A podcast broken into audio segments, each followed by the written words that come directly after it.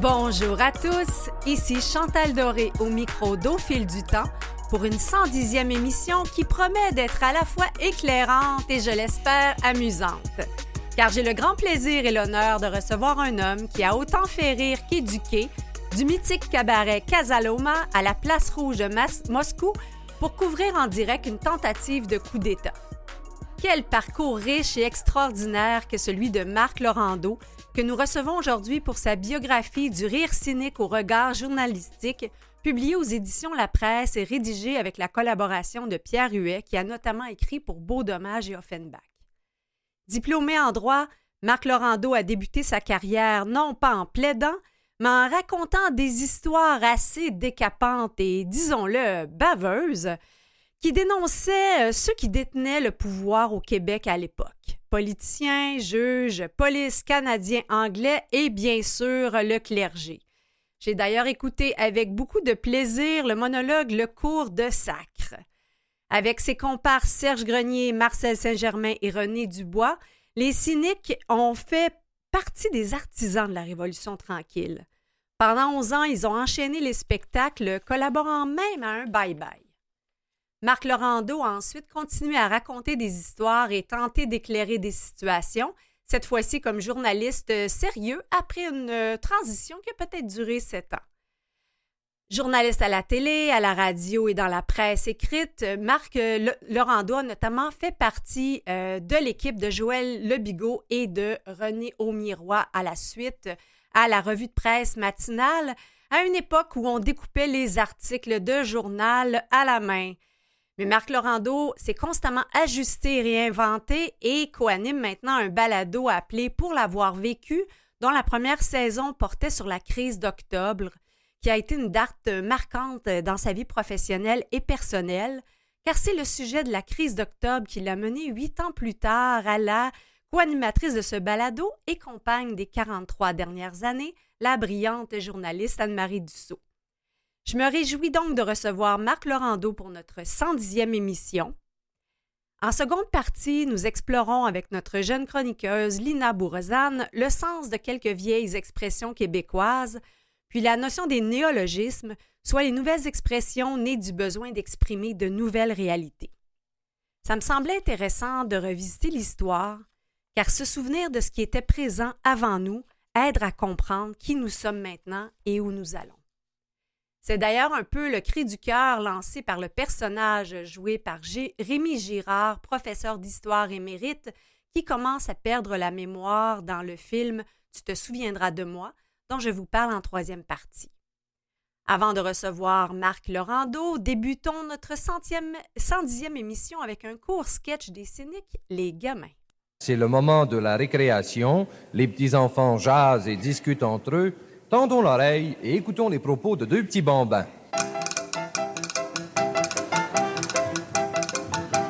Gna gna gna gna gna gna. Gna gna gna gna gna gna. Mon oncle c'est Pierre Lalonde, c'est moi qui parle le mieux l'anglais. Mon oncle c'est Gilda. D'ailleurs, c'est pas seulement mon oncle, c'est aussi ma tante. Gna gna, mon frère est police municipale, il va t'arrêter. Mon frère est police provinciale, il va te torturer.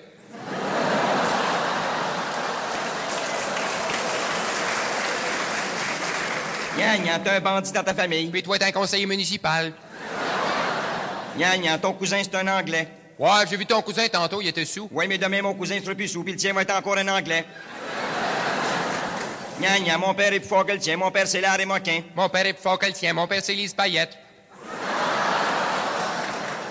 Gna gna, ton beau-frère c'est un mongol. Puis le tien c'est Gilles la Tulipe.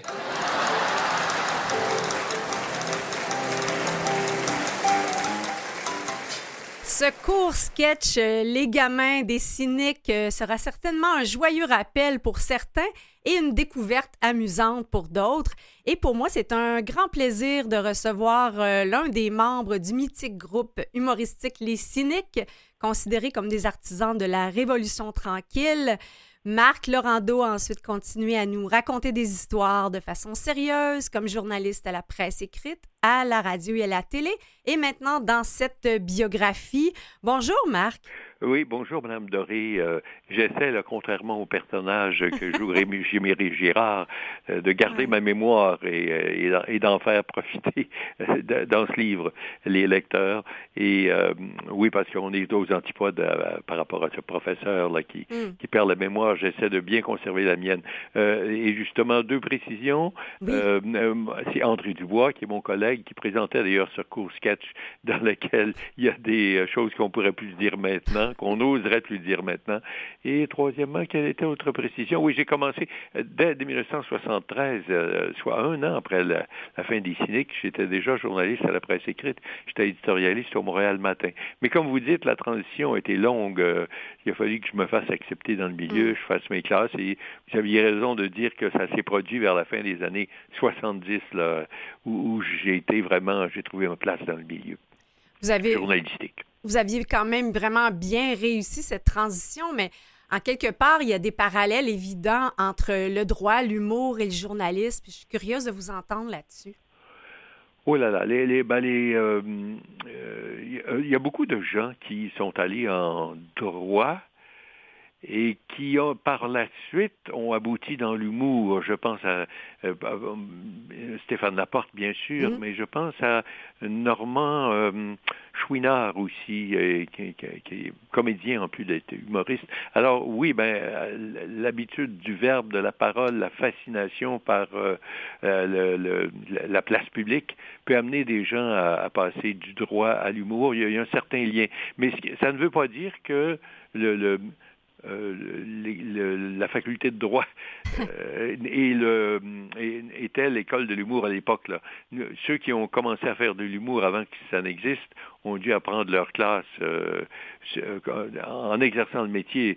Nous, c'était même pas un métier reconnu là, que de faire de l'humour quand on a commencé à en faire. Mais oui, oui, il y, a certainement quand même un lien mais euh, pour, apprendre et, et, bien faire ce métier-là, il, a fallu se, se, préparer nous-mêmes, puis euh, euh, avec la méthode des essais et des erreurs, là, se perfectionner, mm. parce que c'est ça, ça s'apprenait pas de manière officielle comme maintenant.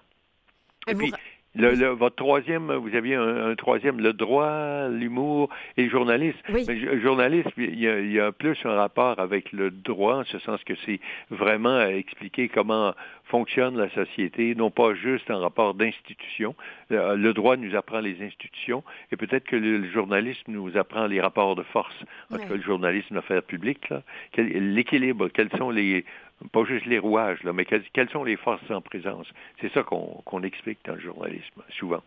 Les institutions, ben les, institutions religieuses euh, faisaient partie de vos, de vos têtes de Turcs préférées. Oui, oui, oui. En, parenthèse, euh, je, je, vais illustrer ce que, ce que je venais de dire. C'est-à-dire que si vous parlez à deux avocats qui vont vous parler de l'indépendance du Québec euh, à, l'époque où cette idée était courante, ils, ils parlaient constitution. Mm. Euh, si vous parlez à deux journalistes, ils vous parlaient du référendum qui s'en venait, puis de la force des partis, puis de la force des camps, puis des euh, personnages politiques qui défendaient cette, idée. Et quelle était votre, euh, votre autre question que vous ajoutiez à l'instant? Oui, ben, je vous disais que les, institutions religieuses faisaient, faisaient partie de vos têtes de Turcs préférées et ce n'est plus vraiment un sujet dont on, rit maintenant ou qui est abordé en religion. non.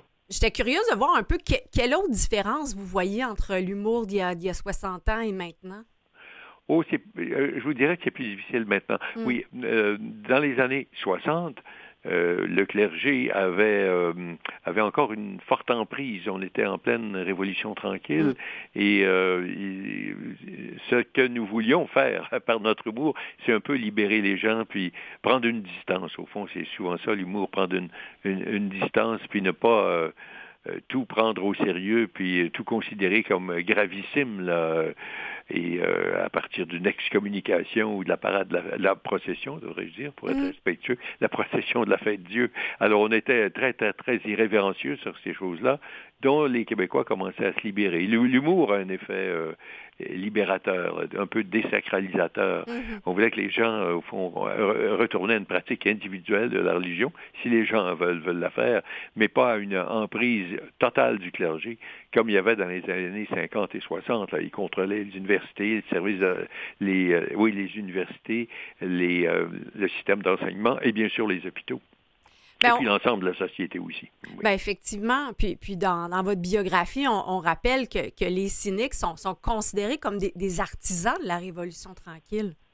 Euh, oui, ben, ben, non seulement parce qu'on était contemporains, Mm. mais euh, ce qui a été, on, on agissait un peu comme euh, comme témoins, comme euh, un peu plus que ça quand même. On amenait les gens à se défouler, à, à se à se libérer, à, à, à considérer avec une- un, un certain esprit critique certaines choses qu'on l'on tentait de nous imposer. Et ça se fait plus facilement que par le rire, par le rire dirais-je, que par euh, euh, un éditorial ou euh, euh, un, discours très sérieux. On, on arrive souvent par ce moyen à, à désamorcer bien des situations. Alors, euh, oui, ça a été notre expérience. Puis, c'était assez systématique. Là. On, on se moquait, par exemple, dans- au début des années 60, de la brutalité policière, parce qu'à Mm. cette époque-là, la police était moins bien formée, puis on avait des raisons de se moquer de la brutalité policière. On se moquait de la corruption de, de la classe politique, mais ça, il en est resté un peu par moment.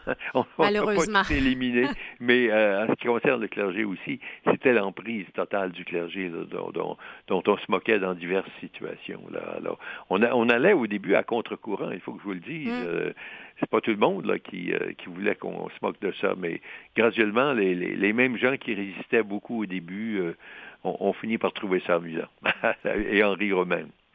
Et vous racontez dans, dans votre biographie que dans les, dans les années 60, c'est le droit qui ouvrait la porte aux carrières médiatiques, tandis que de nos jours, c'est plutôt l'humour. Oui, oui, oui, euh, oui, ça c'est très étrange parce qu'au début de la télévision et même de la radio, je me souviens le, le père de Pierre Nadeau, le grand journaliste, était lui-même Jean-Marie Nadeau, Mm. un avocat euh, médiatique que l'on entendait à la radio, qui participait à des, à des conférences euh, et à des conférences radiophoniques. À l'époque, il interviewait des gens, puis tout ça. Il y avait Alban Flamand qui était à TVA aussi, euh, qui était un juriste et qui interviewait. euh, il y avait une émission qui s'appelait C'est la loi. Euh, euh, oui, oui, oui. Euh, Roger Duhamel aussi, euh, qui était un personnage médiatique de cette époque, qui était avocat. Enfin, c'est- des noms qui euh, que les gens euh, dont ils se souviennent moins maintenant, mais à l'époque c'était ça. C'était pour euh, accéder au, non seulement au conseil d'administration, mais Mm. au poste d'animation. Le droit vous ouvrait, puisque vous connaissiez un peu les rouages de la société, le, le droit vous permettait, vous ouvrait la porte pour des fonctions comme celle-là. Puis j'en oublie, il y en a d'autres qui ont Mm. exercé, qui étaient avocats. Gérard, Gérard Delage, qui est un animateur de télé et qui, qui était avocat de formation. Puis il y en avait plein. Et euh, mais maintenant, ce sont des humoristes. À quelque heure du jour que vous que, que vous ouvriez votre téléviseur, euh, y compris les chaînes spécialisées, vous allez trouver des humoristes.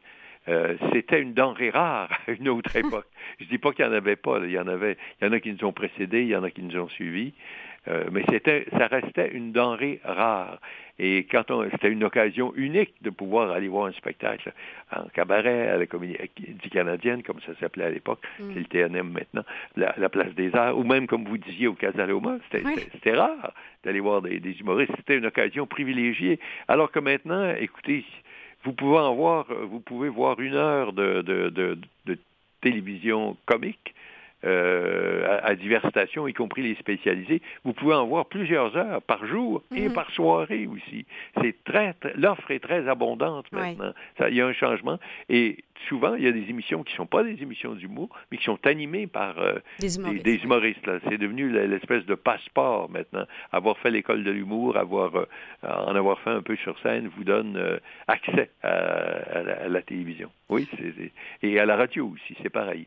On pourra se parler après euh, la petite pause de qu'est-ce que ça dit euh, de notre époque à, à votre avis? Euh, je vous propose d'écouter euh, une chanson qui était dans, dans X13, peut-être parce que... Oh, vous me faites peur, là. non, ce n'est pas la... la chanson vulgaire. Ce n'est pas la chanson très vulgaire, quoique je vous avoue qu'on l'a écoutée en, en Bon. studio. Ça nous a démangé un brin, mais euh, oui, oui. on va aller ailleurs. Puis. Donc, ben, je, vous la, je vous la laisse écouter, on se retrouve tout de suite après. Ah, parfait, avec plaisir. L'Allemand a l'avantage. Il soulève le masqué. Le projet hors des câbles. Le masqué tombe lourdement. Puis il le frappe lâchement à la tête.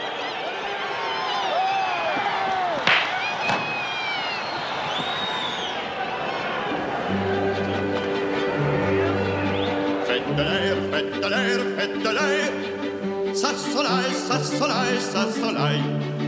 Faites de l'air, faites de l'air, faites de l'air. C'est Marius Pêcher au travail. Faites de l'air, faites de l'air, faites de l'air. Ça soleil, ça soleil, ça soleil. Faites de l'air, faites de l'air, faites de l'air. C'est Marius Pêcher au travail. Arrêtez-moi, arrêtez-moi, où je fais ce malheur. Bordel de bouillabaisse, je m'en vais vous prouver que je n'ai pas peur, que je n'ai pas peur, que je n'ai pas peur, pas peur, pas peur, pas peur, pas peur. Et je m'en vais vous faire chanter la barre, la barre, la Marseillaise.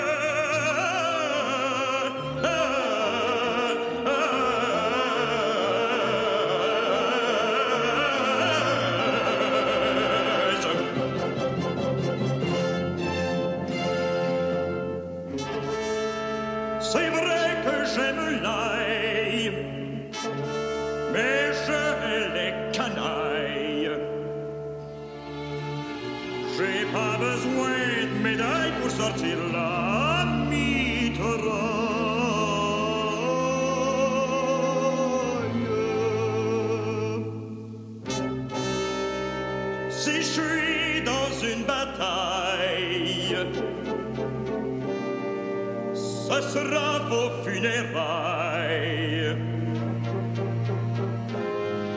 Vous vous casserez la naille sur ma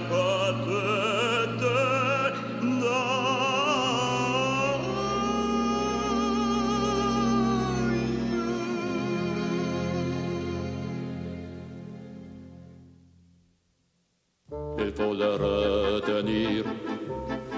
C'est Marius la bouche. Il n'entend pas à rire. Arrêtez-moi, arrêtez-moi, où je fais ce malheur? Bordel de bouillabaisse, je m'en vais vous prouver que je n'ai pas peur, que je n'ai pas peur, que je n'ai pas peur, pas peur, pas peur, pas peur, pas peur, pas peur, pas peur.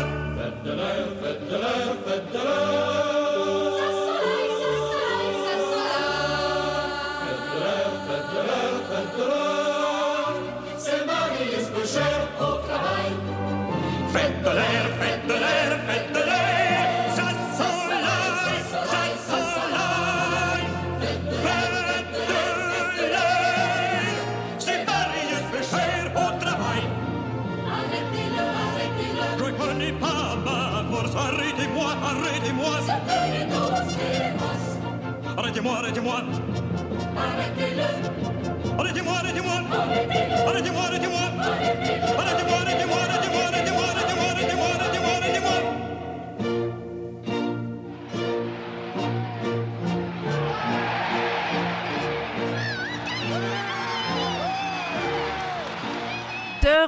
Avec Marc Laurando pour sa biographie du rire cynique au regard journalistique et la chanson s'appelle Fête de l'air, ça sent l'ail, qui était Oui. dans... Oui, ben c'est le contexte. euh, le, c'est X13, euh, basé sur les petits romans euh, Oui. de, de Pierre Daigneault, là, et ça se passait dans, dans le milieu de la lutte. Et Mhm. donc, un, un de nous, Marcel Saint-Germain, qui avait une magnifique voix de ténor, euh, était un combattant dans, dans l'arène des lutteurs. Et euh, c'est un extrait d'X13. euh, oui, oui, oui, une performance d'ailleurs. Et euh, musique de François Dompierre, là, Mhm. bien sûr. Oui, oui, oui, ça c'était un beau moment. Vers la fin de notre carrière, on, on a fait ce film un peu absurde, euh, mais qui se moquait euh, un, un peu à la façon Monty Python, Mhm. qui, se montait, qui se moquait de personnages mythiques de l'époque euh, d'X13 dans les petits, euh, des petits romans de Dissent. Et qu'est-ce que ça, ça vous fait de savoir que, qu'on va refaire, euh, qu'il y a une édition contemporaine qui, qui sera refaite prochainement?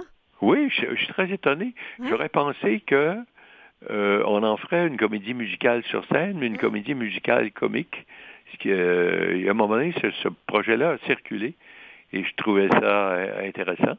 Euh, ça m'étonne un peu plus qu'on y aille sérieusement, mais écoutez, il y avait des ressorts là-dedans Euh, et il y avait un certain nombre de clichés aussi. C'est ça dont on se moquait.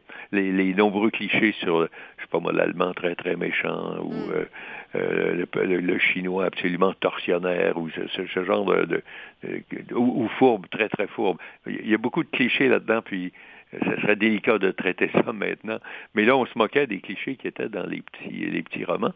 Et là, pour, pour qu'on le prenne au sérieux, euh, un peu comme un James Bond, il va falloir que hum, on, on atténue le trait sur certains de ces clichés-là, que qu'on aille moins dans la caricature. Mais écoutez, je suis très ouvert, j'ai très très hâte de voir ça.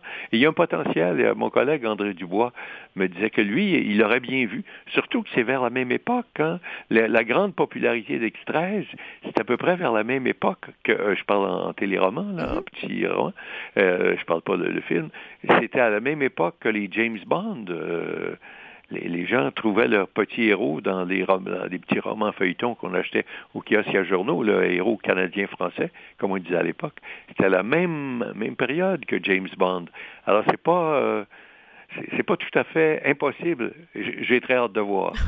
Euh, avec un grand comédien, là. Marc-André Grondin. Euh, ça, ça, ajoute à la crédibilité de l'entreprise, là. J'ai très hâte de voir. Qu'on a adoré dans, dans le film euh, Crazy, qui dépeint une époque aussi de façon très habile, par ailleurs. Oui, oui, oui. Une, autre époque, un autre genre.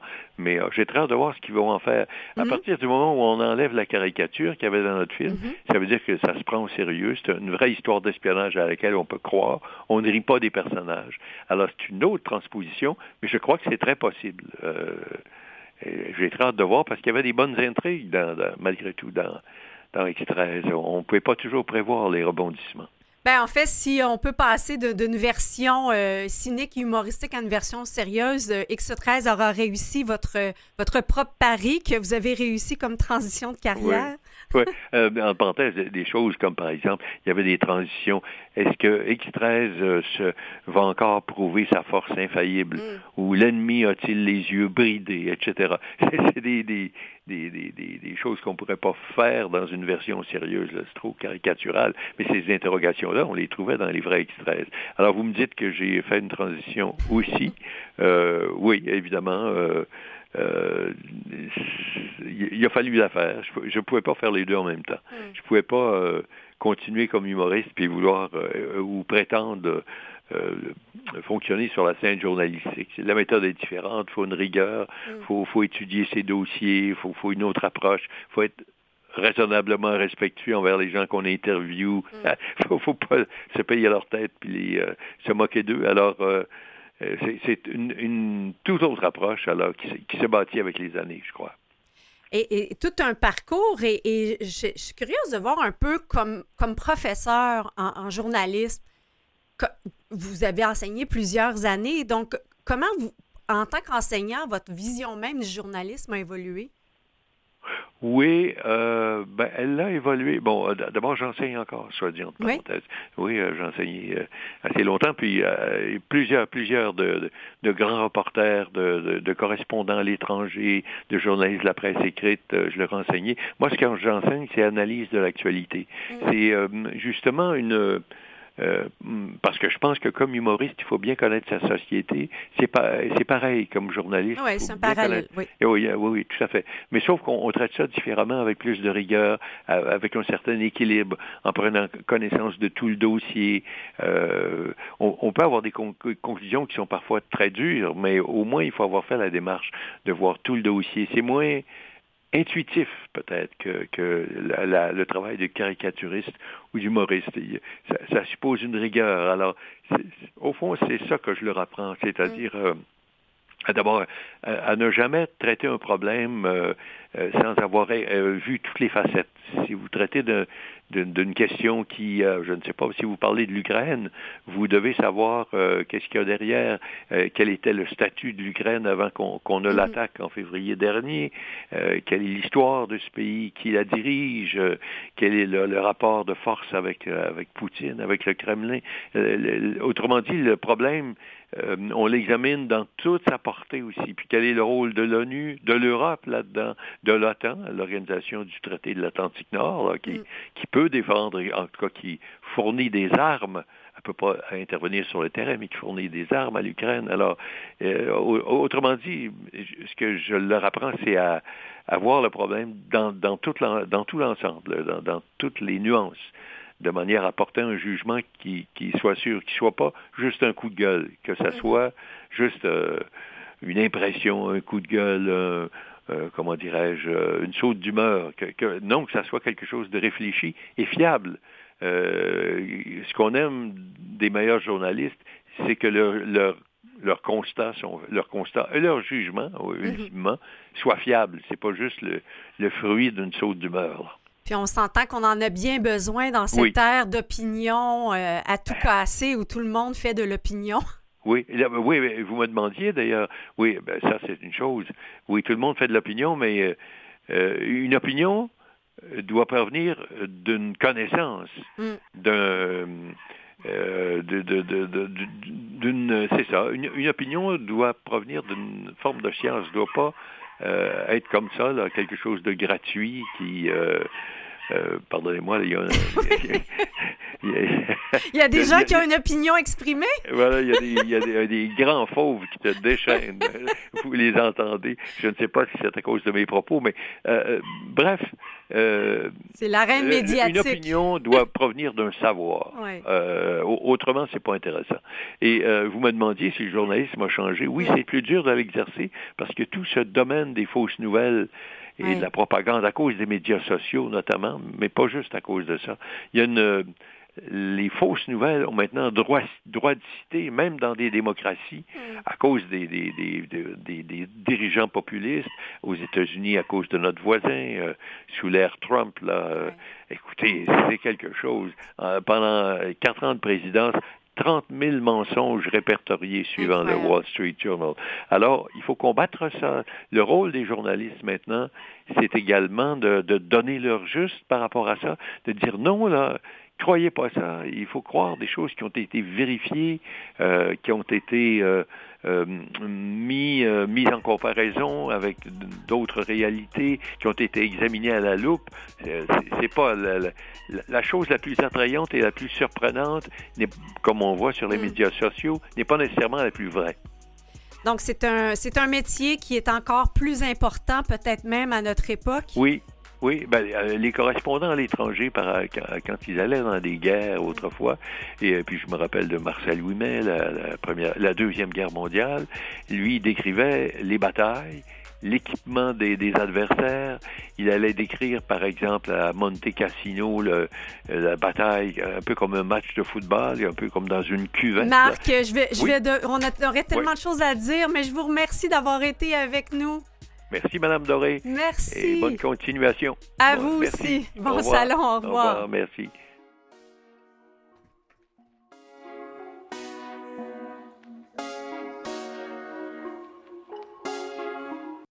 Vous écoutez Au fil du temps avec Chantal Doré.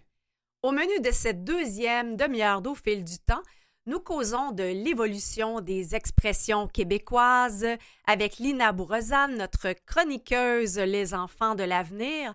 Ce serait intéressant de voir avec elle euh, comment on est passé de vieilles expressions qui venaient de nos grands-parents à des expressions euh, plus nouvelles euh, qu'on appelle des néologismes qui sont nés de besoins pour aujourd'hui. Et si vous avez envie de réécouter les différentes interventions de Lina à notre micro, je vous invite à aller sur euh, canalem.vusevoix.com.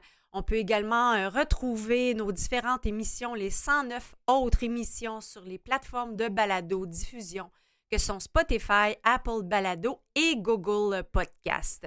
J'en profite pour euh, saluer nos auditeurs qui nous écoutent également de CKVL. Allons donc en musique avec l'une euh, de ces expressions euh, québécoises euh, fort savoureuses. La chanson est d'Émile Bilodeau et la chanson s'appelle J'en ai plein mon casse.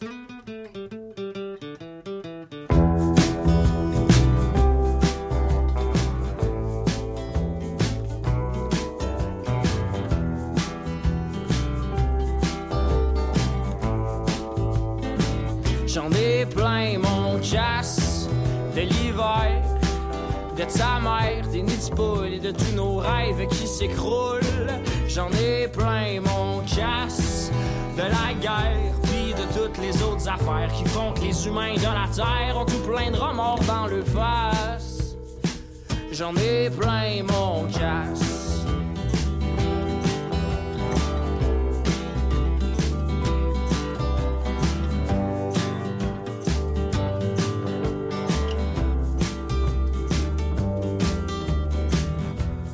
Bâti ma vie comme on construit des maisons. La cuisine est partie et j'ai botché le salon.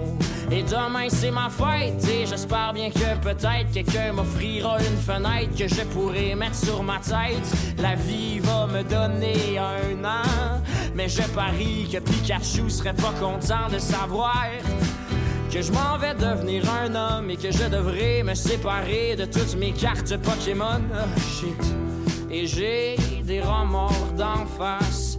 Parce que aimer ça me fait faire des grimaces Comme celles qu'on fait quand on bouffe un citron. Mais je fais pas exprès, je suis peut-être juste un peu con. Ça me prendrait plus de temps et encore plus de rire. Et peut-être bien qu'à 100 ans Je pourrais encore me servir mon café crème ou bien du lait. Et puis je t'aime et s'il te plaît reste avec moi jusqu'à la fin Ou bien au moins en attendant le refrain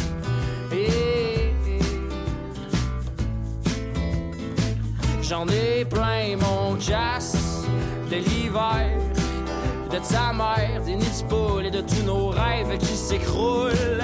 J'en ai plein mon casse de la guerre, puis de toutes les autres affaires qu'un artiste se doit de dénoncer quand il va chercher son trophée. J'en ai plein mon casse. Monsieur, pouvez-vous me dire sans trop être furieux si j'ai le droit de partir de votre cours d'économie qui me remplit le coco d'ennui? car je suis sûr que l'offre et la demande pourraient attendre. Et si on prenait le temps d'en discuter avec monsieur le PIB, je suis sûr qu'il pourrait vous parler du fait que votre réalité est frette. La vie ne se résume pas qu'à l'argent, il y a l'amour et puis le temps. Ah, oh, il y a l'amour et puis le temps. Ah, ah, ah, il y a l'amour et puis le temps.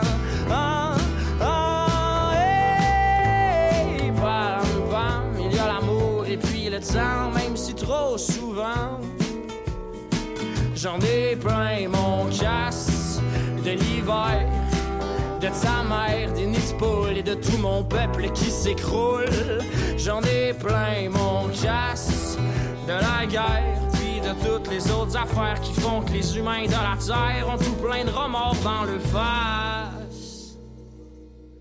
J'en ai plein mon casse.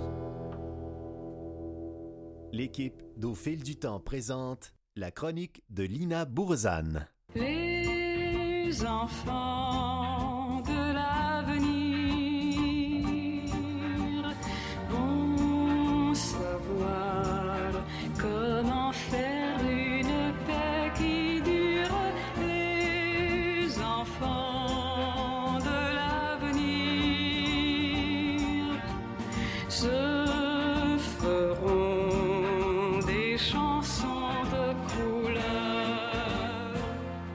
Nous sommes avec Lina en studio euh, pour euh, sa chronique. Bonjour Lina. Bonjour Chantal.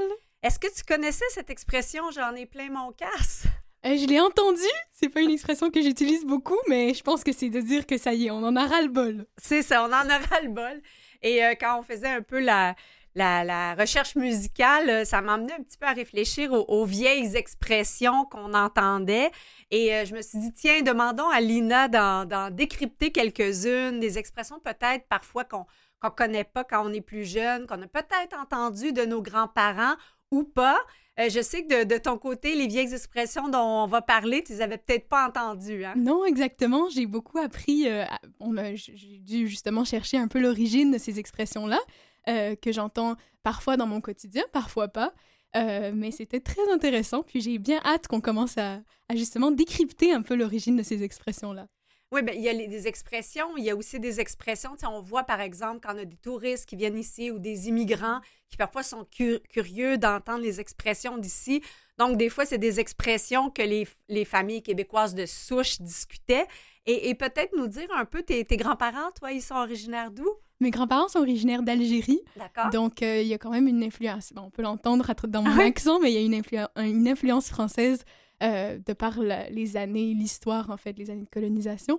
Euh, donc, euh, c'est pour ça que certaines expressions dont on va parler aujourd'hui, euh, c'est des expressions que moi-même j'ai découvertes en faisant cette chronique-là. Mais je suis sûre que peu importe qu'on les utilise ou pas, euh, c'est intéressant de savoir d'où elles viennent et euh, dans quel contexte elles sont utilisées ou dans le monde, parce qu'il y en a certaines qui, ont, qui sont utilisées aussi dans d'autres parties de la, de la francophonie, mais avec certaines nuances. Absolument. Donc, euh, Alors allons-y, Linda, ne niaisons pas avec la POC. Oui, faut pas niaiser avec la POC. Ça, c'est une expression qui, qui, qui est québécoise, qui est utilisée vraiment ici, pas vraiment dans, dans le reste de la francophonie, euh, et qui a rapport avec le hockey sur glace. Donc, pour ceux qui ne le savent pas, la POC, euh, c'est euh, la rondelle qu'on utilise au hockey, donc ce, qu'on s'é- ce que les joueurs s'échangent. Et puis, ne pas niaiser. Niaiser, c'est un verbe québécois qui veut dire ne pas perdre son temps ou bien euh, vraiment de ne de, de pas, de pas prendre plusieurs détours. Donc, l'expression de ne pas niaiser avec la POC, ça veut dire justement de ne pas perdre son temps et ça fait référence aux joueurs de hockey qui, au lieu, par exemple, de faire une passe à leur adversaire ou de marquer un but, étaient là un petit peu euh, en train de, de jouer avec la POC. Euh, mais ce qui est intéressant, c'est qu'elle n'est pas uniquement utilisée de cette façon-là pour dire bon, ne, per- ne perdons pas notre temps, allez, il faut commencer. Ça peut aussi être utilisé de manière méliorative. Euh, par exemple, si on dit, euh, si je dis de toi, Chantal, Chantal, toi là, tu niaises pas avec la POC, ça veut dire que tu es à ton affaire et euh, que, tu, que tu, tu travailles bien, tu es dans le, le- le vif de l'action. Ben justement, on est en pleine saison de hockey et bon, beaucoup écoutent la- le hockey à la télévision, mais, mais j'ai réalisé qu'à l'époque, on transmettait pas nécessairement les matchs complets à la télévision. Et ça nous amène à une expression rentrer dans la ligue du vieux poil. Exactement. Rentrer dans la liste. Celle-là, je dois avouer que je ne l'ai jamais entendue. Je sais pas s'il y a des auditeurs qui l'ont entendu, euh, mais euh, ça veut dire prendre sa retraite ou euh, de prendre de l'âge. Et en fait, c'est parce que à l'époque, comme tu l'as dit, Radio-Canada ne diffusait pas l'entièreté des matchs parce qu'elle avait peur que les billets ne se vendent plus et que les gens euh, ne se déplacent plus pour aller voir euh, les matchs de hockey. Euh, et donc, pendant l'entracte, il y avait une émission qui était animée par Jean-Maurice Bailey et René Le Cavalier, qui s'intitule justement La Ligue du Vieux Poil. Euh, et puis, euh, ces animateurs euh, dé- débriefaient en fait sur le match. Donc, quand on dit Autour d'un vieux poil. Oh, ah oui, pardon, effectivement, autour d'un vieux poil, c'est pour ça. Euh, donc, quand on dit que quelqu'un est rentré dans la ligue du vieux poil, c'est-à-dire justement qu'il a pris de l'âge. Et c'est fascinant parce que je ne connaissais pas l'origine autour du hockey, mais je sais que dans certains cafés comme au Tim Hortons, il y avait une affiche que j'avais déjà vue qui disait la Ligue du vieux poil. Et Ah c'était l'endroit où les personnes âgées, justement, euh, ben c'est ça, allaient, euh, allaient discuter ensemble parce que euh, à l'époque, euh, Tim Hortons était une marque qui, qui commanditait beaucoup le hockey chez les plus jeunes. Donc, il y avait quelque chose d'un peu intergénérationnel euh, dans tout ça. Alors, euh, C'est à brûle pour point. Oui. pour ne pas faire un, jeu de mots. Oui. Alors, tout ça, euh, ça, euh, ça a un peu changé j'ai envie de dire, c'est de valeur. Et tiens, tu nous as trouvé là, quelque chose, là, c'est de valeur. Ben oui, c'est de valeur. Euh, c'est, je trouvais que c'était une, une, expression très intéressante parce que, euh, bon, enfin, pour euh, situer un peu, euh, c'est une expression dont la signification est que c'est fâcheux ou c'est dommage. Donc, si. Et que c'est de valeur. Et voilà, et que c'est de valeur, ça veut dire que c'est dommage. Mm-hmm. et donc, cette expression, en fait, ça tire son origine de, du contact entre les colons canadiens-français Mm-hmm. et les Autochtones. Et en fait, les Autochtones utilisaient justement souvent cette expression-là pour dire, en fait, poliment, qu'ils n'avaient pas envie de discuter d'un certain sujet, mais que ça avait de la valeur, que le propos de la personne avait de la valeur. Et donc... euh, donc c'est pour ça que souvent, bah, enfin souvent c'était as- euh, associé à des sujets qui étaient plus tristes. Mhm. Donc c'est pour ça que cette valeur est devenue c'est fâcheux ou c'est dommage. Euh, et puis euh, ça montre, je trouve que c'était intéressant de parler de cette expression-là parce que ça montre que les langues ne sont pas hermétiques entre elles et qu'elles s'inter-influencent. Donc les cultures peuvent influencer une langue et, et inversement. Absolument. Il y, en a une autre, là, on va être de, prochainement dans la saison des, des parties de, de Noël et euh, probablement qu'on on va devoir euh, revêtir nos plus beaux atours, alors on gagnerait à ne pas avoir de l'eau dans la cave. Ah mais oui, faudrait pas Chantal. L'eau dans la cave. Ça vient d'où, ça? C'est une expression euh, qui signifie, bah, qu'on utilise pour dire que quelqu'un a des pantalons trop courts. Euh, Peut-être que d'autres connaîtront une variante de cette expression que, que j'ai déjà entendue, que j'utilise parfois, et c'est de dire euh, Ah, bah, tu vas pas euh, traverser la rivière, là, donc pourquoi t'as un pantalon aussi court Euh, Et en fait, ça vient du. L'origine de cette expression-là, euh, qui, rappelons-le, est avoir de l'eau dans la cave ou de l'eau dans cave, sans le là, euh, c'est euh, lorsqu'il y avait des dégâts d'eau et qui, par exemple, que l'eau montait dans les maisons dans le sous-sol, ben, les gens qui venaient pour réparer devaient se retrousser les pantalons et avaient donc des pantalons courts. D'où avoir de l'eau dans la cave pour signifier que les pantalons sont trop courts. Et là, il y a le temps des fêtes aussi. Il y en a qui vont aller, qui ont commencé ou qui ont déjà fait leur sapin. Il y a une expression là, qui est courante québécoise, je pense qu'on l'utilise encore, se faire passer un sapin. Oui, exactement. Et en fait, ça a souvent, les personnes à qui j'en ai parlé, parce que c'est une expression que je connaissais pas, m'ont dit que ça avait une connotation très sexuelle ou euh, que c'était un peu vul- vulgaire comme expression. Donc, j'ai voulu euh, aller voir euh, l'origine de cette expression et c'est pas du tout le cas en fait. L'origine vient du sapin baumier, qui est un sapin de piètre qualité parce que souvent il est très sec, donc on l'utilise beaucoup pour, pour les sapins de Noël. Donc, probablement que les gens à la maison qui sont en train de décorer leur sapin ont des sapins baumiers chez eux.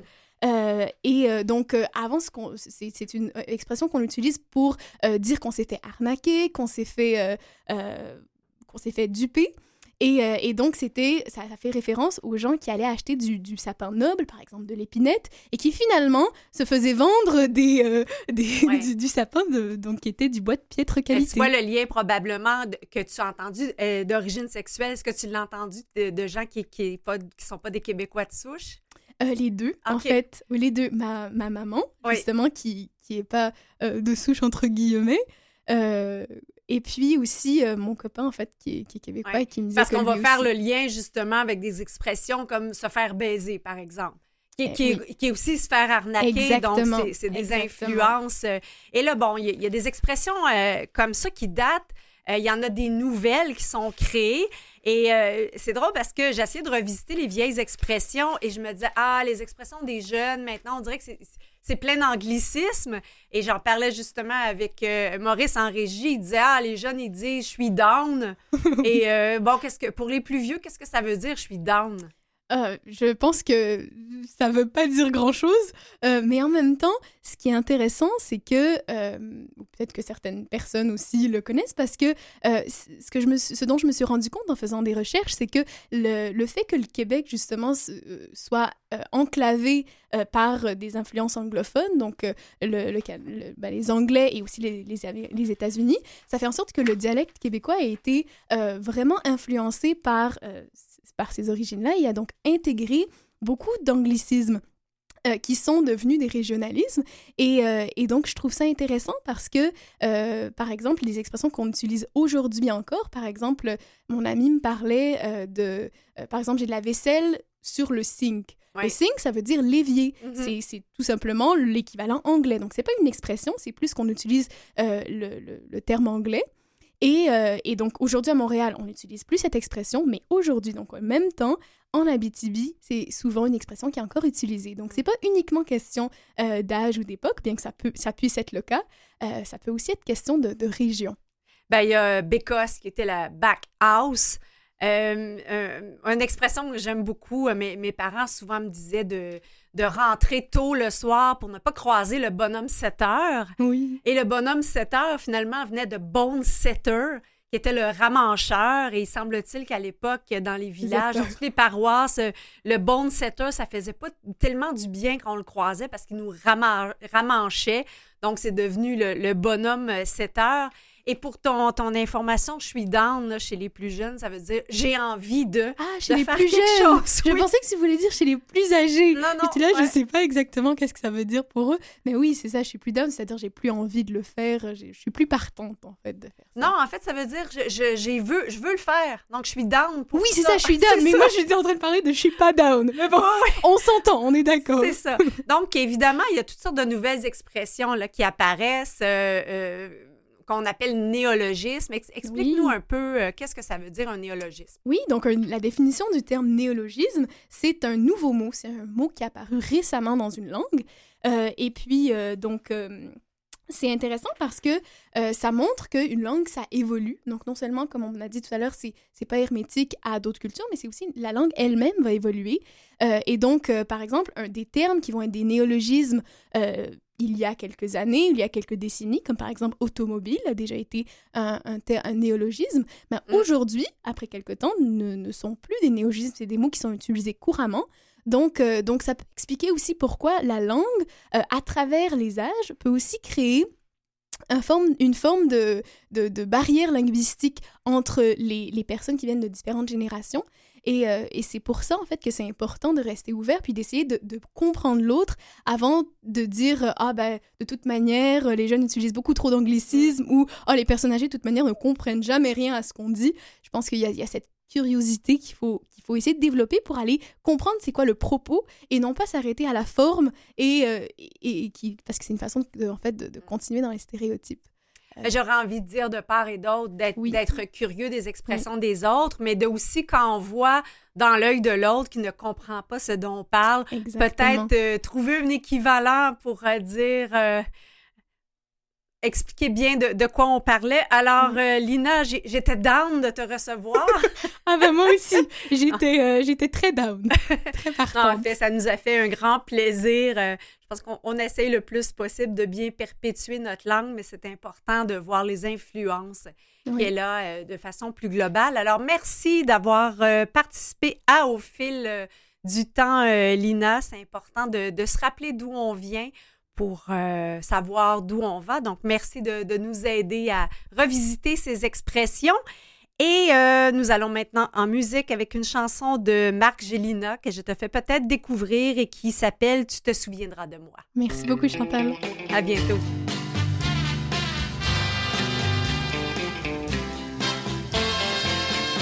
À l'approche de l'été, quand fleurira le muguet, tu te souviendras de moi.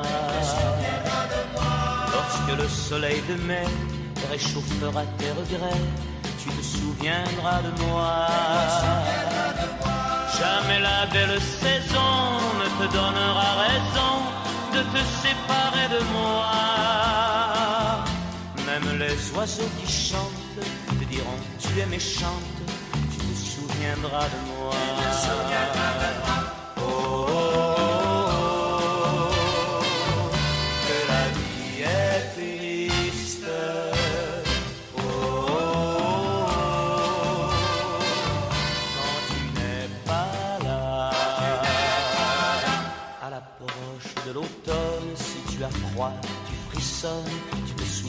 Souviendras de moi. Si la nature se déchaîne, ou si tu as de la peine, te souviendras de moi.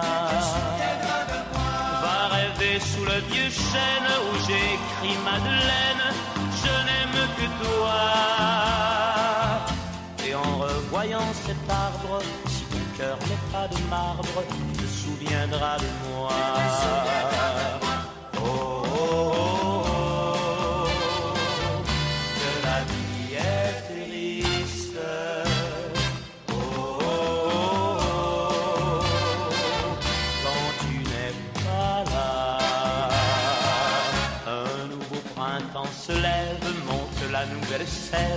Soudain renaissent les bois. Mon cœur tracé au couteau, sur notre arbre est bien plus gros, que la dernière fois. Si ton cœur fond comme glace, tu auras toujours ta place, je l'avais gardé pour toi. Mais je t'en prie, reviens vite, j'ai trop mal quand tu me quittes, je ne peux vivre sans toi. Oh, oh, oh, oh,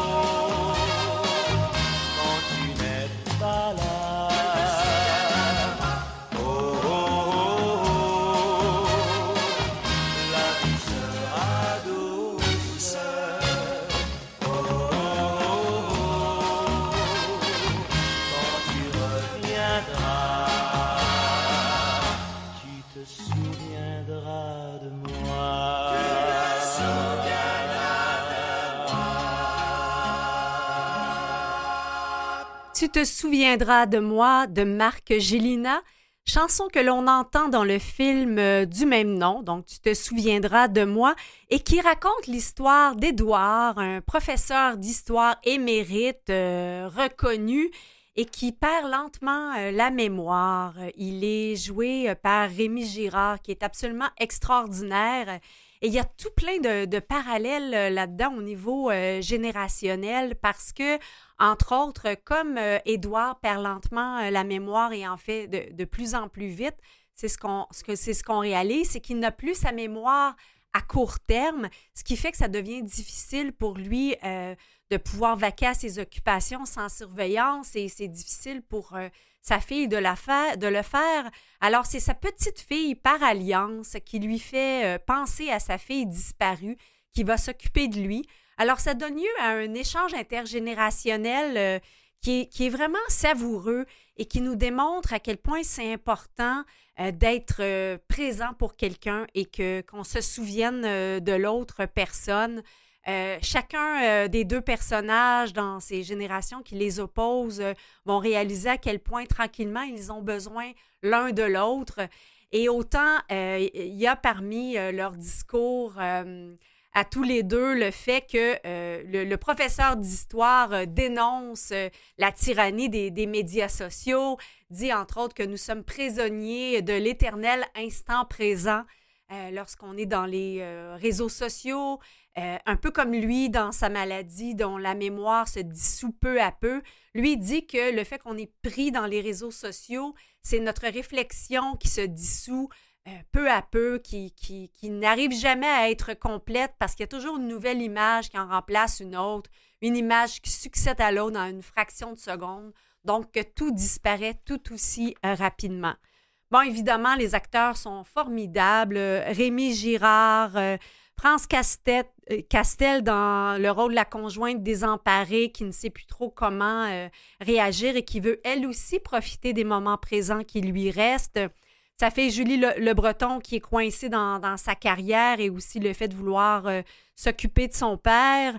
Euh, il y a toute une, euh, en, filigrane de ça, un beau, un beau débat sur l'histoire qui se raconte, qui est figé dans les livres, mais qui peut être aussi raconté justement par les réseaux sociaux. Alors, je vous invite vraiment à, à, visiter, à assister, à vraiment prendre le temps euh, d'aller voir ce film. Euh, tu te souviendras euh, de moi. Donc, même ça implique de sortir dehors par parfois temps froid. Et parlant de temps froid, tiens, je vais vous réchauffer avec cette chanson de Charles Aznavour. Je te réchaufferai.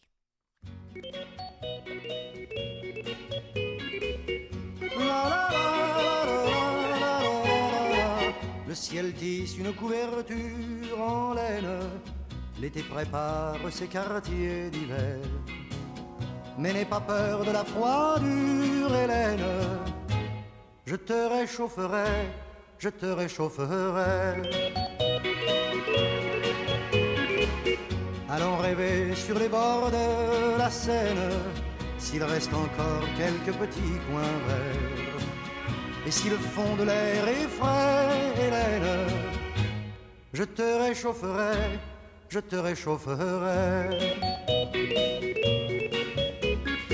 En passant mon bras autour de ton épaule, et si malgré mon bras, la brise travaille à bien jouer son rôle, tu prendras mon chandail.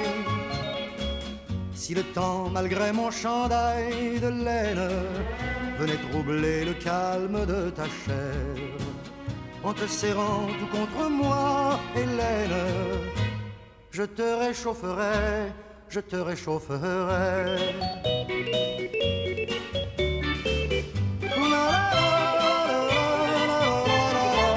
Mais si le vent soufflait à perdre haleine, nous irions vite abriter notre amour.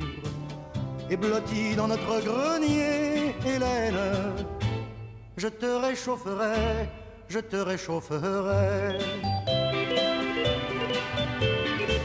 Je fermerai fenêtres et persiennes, je bouclerai la porte à double tour. Et en faisant une flambée, Hélène, je te réchaufferai, je te réchaufferai. En offrant au feu tout le bois qu'il réclame, et s'il manque du bois, je mettrai aussi nos meubles dans les flammes, ne gardant que le lit. Mais si le froid contre nous se déchaîne. Je te réchaufferai de Charles Aznavour. Merci à Marc Laurando qui nous parlait en direct du Salon du Livre où il présente sa biographie Du rire cynique au regard journalistique réalisé en collaboration avec Pierre Huet. C'est publié aux éditions La Presse. Une lecture que je vous recommande, peu importe la génération à laquelle vous appartenez. J'avais encore tout plein de questions pour l'ex-cynique, devenu un journaliste, un journaliste et enseignant extraordinaire. Merci à Lina Bourrezane pour avoir revisité tout plein d'expressions d'antan et de nouvelles. Merci à notre équipe, Maurice Bolduc en régie, Catherine Bourderon à la recherche, Jean-Sébastien La Liberté, chef diffusion technique. La semaine prochaine, un autre biographie, celle-ci de Louis-Paul Allard, euh, artisan des médias, mais également euh, euh, dans l'humour et euh, un pionnier au niveau environnemental. Éric Simard également. Alors, je vous propose cette semaine, tiens, réchau- réchauffez-vous avec un bon livre.